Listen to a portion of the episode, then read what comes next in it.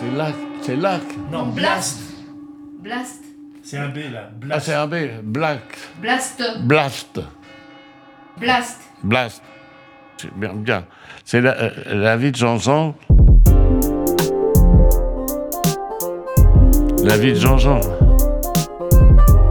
La vie de Jean-Jean. La vie, oui, ça fait quand même beaucoup. euh, La vie, donc c'est un truc. euh, Enfin, comme tu veux. Les repas, euh, je vous parle de ça avant 35. hein. Alors, les repas, euh, ça allait pas loin. C'était de la minestre, euh, minestre, minestre, euh, de la farine de la polenta, les pâtes, et puis voilà. C'était, c'était que on ne mangeait pas de poisson. Ah, il y avait un poissonnier à Nogent. Il était dans la grande rue. Et quand on arrivait à 100 mètres de chez lui, ça puait déjà le poisson. C'était à vous d'écurer le poisson. Moi, du poisson, j'en ai jamais mangé. Euh, jusqu'à l'âge de, de, de, 20, du 15 de 20 ans, à peu près, même 18 ans, je n'ai jamais mangé de poisson. Le seul truc que je mangeais, euh, euh, c'était euh, une fois par an, on, on faisait, ma, fer- ma mère faisait du, un colin. J'étais avec, de la mayonnaise. Alors on mangeait ça, c'était, le colin la mayonnaise. Sinon, c'est après 30, ça c'est avant 30, 35, hein, avant 36, parce qu'après 36, on mangeait beaucoup mieux après. Mais avant 35, je sais que c'était ça. Moi, j'avais, ah, j'étais devant le charcutier et je regardais les friands. J'étais, ah, j'adorais les friands. Alors, je regardais ces friands. En fin de compte, c'était pas grand chose. C'était un genre de pâté dans un. Et alors, surtout, mon, mon grand amour, c'était la glace. Alors, il y avait Madame Lozzy. Elle avait une petite, euh, une petite euh, euh, charrette. Là, elle faisait la glace. Ils faisaient la glace eux-mêmes. hein, C'était. Et donc, ils allaient sur, le, sur la petite place et puis ils vendaient de la glace sur une petite roulotte comme ça. Ah, la glace. Mais on ne demandait jamais, on savait que c'était difficile, on ne demandait pas, maman, tu nous payes une glace? Non, on ne demandait, on demandait rien. On attendait que mon oncle, que mon oncle était célibataire quand il venait voir sa, sa sœur, qu'on la prenait dans la rue, on disait, Père, tu nous payes une gelate. Alors, il nous payait une petite glace. J'allais chercher la glace chez la mère. C'était, alors, il faisait la glace entre deux petits trucs de, de, de, c'est pas dans des cornets, c'est ça, sur des petites plaques de, et puis, oh, j'écoutais, j'ai encore, j'ai encore l'odeur de la glace, de la vanille de la merlottie. Ça, je, je, on léchait ça. Ah, c'était, c'était, non, ben voilà, c'était des, petits plaisirs, c'était pas grand chose, Mais on mangeait, quoi, on était, on n'aurait pas de faim. Écoutez, surtout, je veux pas que, ne croyez pas, on était heureux, il n'y a pas, c'est- c'est- il n'y avait pas cette misère. Vous savez, j'ai voyagé après à Air France pendant 35 ans, 30 ans, 35 ans, j'ai voyagé dans des pays, j'allais toujours visiter tous ces pays où il y a de la misère. Souvent, on me disait, mais t'es fou, Jean, tu vas foutre dans ces pays-là, dans ces coins-là, tu vas te faire planter un de ces jours. Mais j'allais toujours, j'allais toujours dans les coins. J'allais au coin au Mexique, euh, j'allais au coin euh, dans les favelles à, à Rio, j'étais dans les favelles, j'étais dans le quartier euh, à Buenos Aires aussi. Euh, et j'allais euh, dans le quartier chinois pendant la guerre du, Vietnam à, à Phnom Penh. J'allais me balader là-dedans. Je disais, mais t'es fou. Mais non, j'allais, je n'ai jamais été eu de problème. Ah, les coins où j'allais qui étaient terribles, c'était à Karachi. J'allais dans les quartiers, alors pouilleux, et aux Indes aussi. J'ai- J'aimais bien aller voir comment vivaient tous ces gens-là. Et vous savez, je suis parti d'un principe. euh, vous savez, euh, la misère. Vous savez, c'est pas parce qu'il y a des familles où il y a trois, quatre gosses, ils n'ont pas de pompe, mais il y a une chaleur et la famille. Il y, a les, euh, il y avait un film italien qui était, très beau, italien, qui avait fait, bats, c'était comment, bête et méchant, je me rappelle plus. Ah, qui était magnifique aussi. C'était une grande famille euh, italienne qui, en toute, qui vivait ensemble avec le grand-père et tout ça. C'était merveilleux comme, film italien. Je me souviens encore. C'était bête et méchant. Je me rappelle plus. C'était un titre comme ça. Mais non, donc, vous voyez pas. Moi, pour moi, euh, la misère, euh, c'est un mec qui est sur un bout de carton, là, dans la rue, là, qui est là.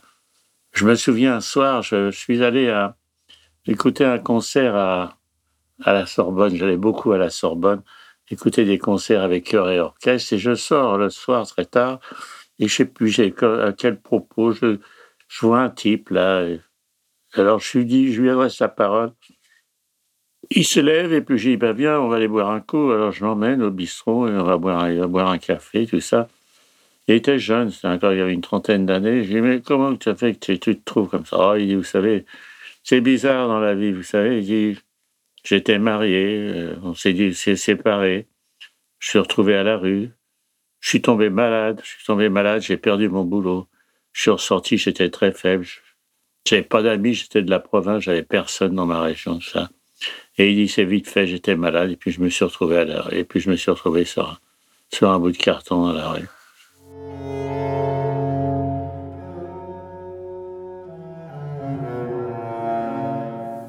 Euh, ça, c'est la misère. Ça, t'es seul dans la vie, ça, c'est terrible. Et alors, je l'ai emmené à Nogent. Et à Nogent, on avait un ancien tir baraque de tir à l'arc dans la rutière. Là. Et là, il y avait tout un tas de SDF qui habitaient dans ces grandes baraques. Là. L'ai mis là, il est resté. Je l'ai vu pendant deux ou trois jours. Puis après, il est disparu. Je pense qu'il s'est passé. Moi, c'est ça. Moi, la misère. C'est c'est ça. C'est la misère. C'est pas de c'est pas parce qu'on n'a pas de godasse et tout ça. Ben non, c'est pas. Mais ça. Bon. Enfin, voilà. Euh, donc, euh, euh, bon. Les chiottes, comme on dit. Les chiottes. Moi, le seul problème que j'ai eu dans mon enfance, c'était les chiottes. C'était les chiottes. Où aller chier? Où on va aller chier aujourd'hui? On n'avait pas de chiottes.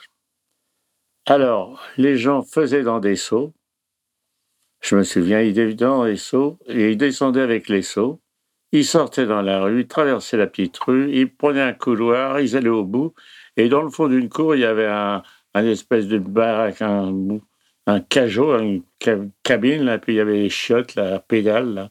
Il n'y avait pas de, pas, de, pas de rien du tout.